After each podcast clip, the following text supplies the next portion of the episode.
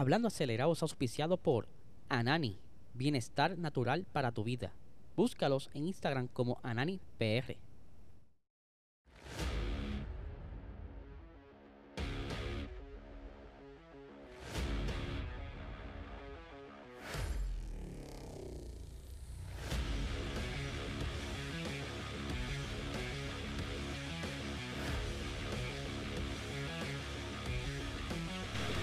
Saludos amigos fiebre, bienvenidos a todos a otra edición más de Hablando Acelerable. Habla Eliezer, espero que se encuentren bien, ya hoy es jueves y tengo una super noticia a toda la gente que está viendo o escuchando este podcast.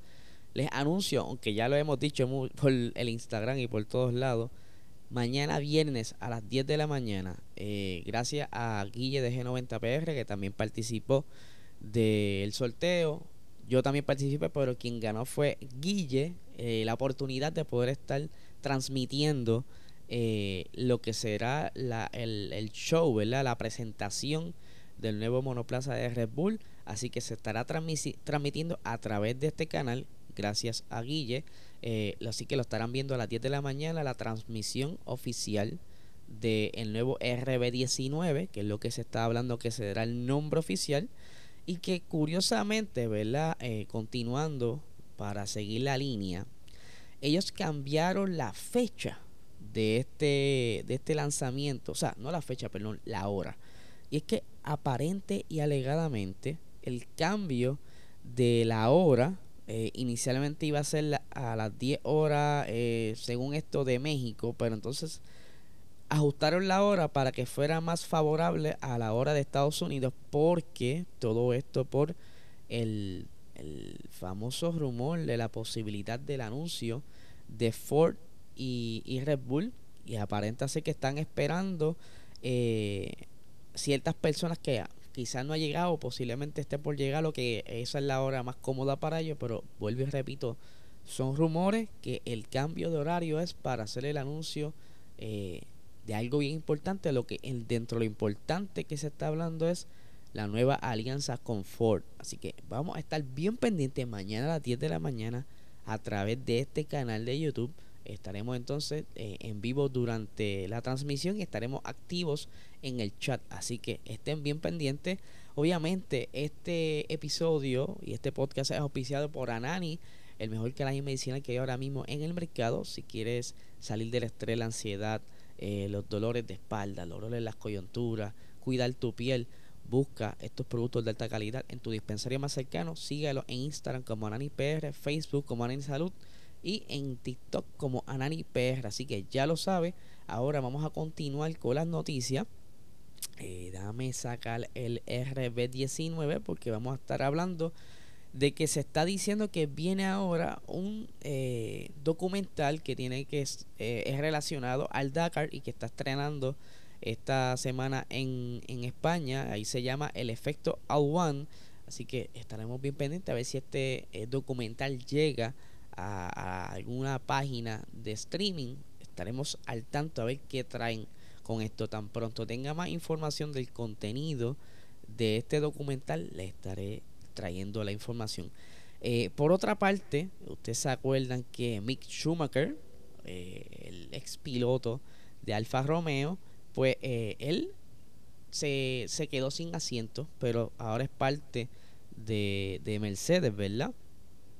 Él es el piloto reserva de Mercedes, por lo que entonces anuncian el día de ayer que estará también siendo reserva tanto McLaren y Aston Martin eh, ahora es cuestión de tiempo a ver si ocurre una oportunidad para que el señor Mick pueda pilotar o un McLaren o un Mercedes o quizás un Aston Martin. Así que qué bien por Mick, ¿verdad? Que esa es una puerta más que se abre, que posiblemente en algún tipo de práctica le den la oportunidad eh, de sentarse en uno de los monoplazas y continuar eh, adquiriendo más experiencia. en entre otras noticias, Ah, eh, tenemos a Daniel Kvyat, el que no se acuerda de Daniel Kvyat, él corrió la Fórmula 1 hace varios años atrás, él participó de lo que fue un momento dado eh, del equipo top Red Bull, pero pasaron unas situaciones y regresó a Toro Rosso, eh, luego cambia el Fatauri, o sea, el nombre de Toro Rosso cambia al Fatauri Y ese fue, ¿verdad? De, los últimos años que él estuvo en la Fórmula 1 eh, y se quedó sin asiento lamentablemente. Ahora anuncia que estará entonces corriendo para el equipo Prema, esto en las carreras de resistencia de la WEC de esta temporada 2023, en, uno, en la categoría LMP2, eh, junto al equipo Oreca de, de, Prema, ¿verdad? Oreca tiene varios carros, entre uno de ellos es para Prema y estará corriendo con el compañero eh, Mirko, Mirko Bortoliri, eh, ¿verdad? Que va a estar por ahí entre eh, en, la, en el otro carro o monoplaza eh, de la MP2 de la WEC y Prema estará corriendo entonces Phil Ugran y Juan Manuel Correa quien fue el piloto que tuvo el accidente en Fórmula 2 y que se recuperó y que ahora está corriendo en Fórmula 3 también va a estar corriendo ciertas carreras en la WEC. Así que estaremos bien pendientes de cómo sigue el desarrollo de esta nueva temporada de la WEC. Eh, por otra parte, ¿verdad? Quiero traer aquí una información bastante interesante. Y es que la Fórmula 1, como bien saben, ellos están buscando la manera de traer eh, innovación. Estamos próximos a otro salto en la evolución tanto como de motores como eh, del reglamento técnico, porque también se está viendo de qué manera pueden traer una nueva evolución más en el 2026.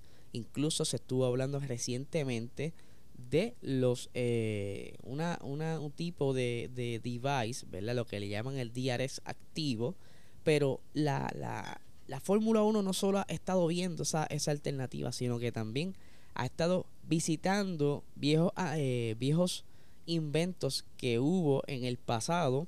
Eh, en, esta, en este específico que están viendo la imagen ahora mismo, a los que no están viendo la imagen y lo están escuchando por audio, les explico, estamos viendo el carro, lo que fue el carro de...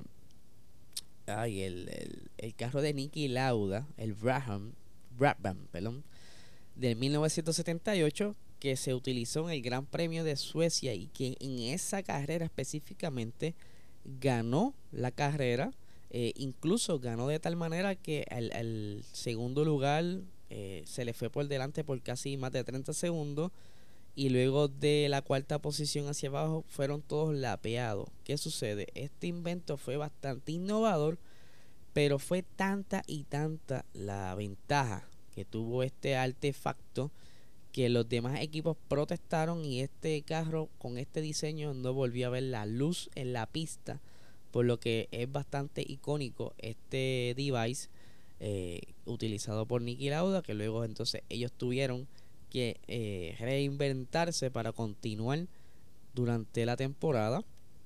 Y es por eso que Pat Simmons le pasó por la mente tratar de traer algo similar al nuevo reglamento, pero no es que va a ser oficialmente eso, es que lo consideraron y visitaron viejos, eh, viejos eh, inventos como también estuvieron viendo eh, la manera en que era la aerodinámica en ese entonces. Aquí estamos viendo el Lotus del 79, que en ese entonces ellos utilizaron como un tipo de falda en los laterales, que eso los ayudaba a tener más efecto suelo y que también más adelante fue penalizado o baneado por eh, motivos de seguridad. Cada vez que hacen un cambio en la Fórmula 1 o es porque es una ventaja muy eh, por delante de los demás equipos o por eh, motivos de seguridad y es por eso que ya para ese, ese entonces no lo utilizan o algo similar fue también el BT46B eh, que lo estuvo utilizando el Brabham, eh, perdón, que lo estuvo utilizando el BT46B, que también tenía un motor Alfa Romeo, y que eh, para ese entonces se volvieron locos, ¿verdad? Perdóname, este es, ay, qué enredo de fotos, perdóname, gorillo. Esta es la foto, ¿verdad? Del diseño como tal del, del carro que utilizó Nicky Lauda, que como les expliqué, fue, se llevó la queja a donde Bernie Ecclestone en ese entonces y al director de la FOCA, que en ese entonces era la Asociación de Constructores de la Fórmula 1, eh, que existía ¿verdad? para aquel tiempo. Y como bien les dije, lo eliminaron. otros tipos de problemas, ¿verdad? Que tuvieron en otras eh, épocas. Estuvieron visitando, ¿verdad? ¿Qué, qué cosas buenas eh, tuvieron, por ejemplo, en el, en el 2009 estaba el grupo de trabajo sobre adelantamiento, el, la GTA, y no el Grand Theft Auto. Es que ellos buscaban la manera, ¿verdad?, de, de cómo eh, hacer mejoras cada año para tener más espectáculos, poder tener más rebases y tener los carros cada vez más cerca. Aquí estamos viendo en, en la mano izquierda una generación previa y en la derecha luego cuando salen de la goma con surcos o líneas a una goma lisa. Ya eso es una evolución. También eh, estuvieron visitando diseños tan recientes como eh, los del monoplaza del 2000, eh, esto es, este es el 2020 y, y perdóname, este es el 2017 y el 2018, que fueron unas evoluciones también bastante importantes en cuanto a lo que eran la, la parte de los aletines o alerones que se utilizaban, porque como pueden ver en la imagen, el, el, alerón delantero era más complejo, tenía muchas piezas y eso pues, quizás era un problema a la hora de tener algún incidente en pista. Pero no se descarta qué cosas buenas se le pudo haber sacado esto, se le pudiera sacar a estos diseños para traerlo a, a la nueva normativa del 2026. Como pueden ver también, el carro o el monoplaza comenzó a cortarse, eh, perdón, pues comenzó a alargarse. Esto para motivos de seguridad también. Eh, ¿Qué otra fotografía tengo por aquí? Ah, tengo otro ejemplo, ¿ves? Como en el 2018, en la parte eh, inferior del front wing o alerón delantero tenía lo que ellos le llamaban eh, las ah, se me fue el nombre por aquí lo tengo. Son eh, un tipo de, de rejillas o aletines como les quieran llamar que era para también jugar con los vórtices según se movía el, el, el viento verdad con el efecto suelo ya para el 2019 se va simplificando la cosa para hacerlo con menos piezas para cuando estés en pista de repente tomas un, un le llaman un bache en España o un, chichón, una protuberancia en la pista que no rompa el front wing, ¿verdad? Y que pierda capacidad aerodinámica. Por eso que eh, es bien complejo ir trayendo conceptos nuevos cuando ya en el pasado quizás en un momento funcionó algo, pero ahora es bien difícil aplicarlo ya de que la manera que ellos quieren que la Fórmula 1 corra, que sea una, una aerodinámica, limpia, que no tenga vórtices, que el aire sucio no exista en, esta, en este, este concepto que quieren cuidar mucho. Es por eso que han hecho estas eh, revisiones de eh, la normativa para que ningún invento que traiga los equipos, ya sea buscando la zona gris, afecte eh, la, la, filosofía de lo que es entonces la actualidad, la, la, actual aerodinámica de monoplaza. Aquí tenemos otro ejemplo que estuvieron también visitando. En el 2018, el end plate del alerón trasero tenía de igual manera ciertos surcos que lo estuvimos, estuvimos viendo durante esta temporada solo que no era un end plate, sino que era la, la parte, eh. El, el, costado del, del alerón trasero tenían ciertos surcos para jugar también con los vórtices. Y como me les he explicado en varios episodios, ahora se considera ilegal tener este tipo de emplit que en un momento dado ayudó a crear más efecto suelo, pero poco a poco la FIA ha eliminado el efecto suelo por eh, motivos de seguridad para que entonces la, los neumáticos no sufran tanto y no, y no pasen incidentes como pasó en Gran Bretaña 2020.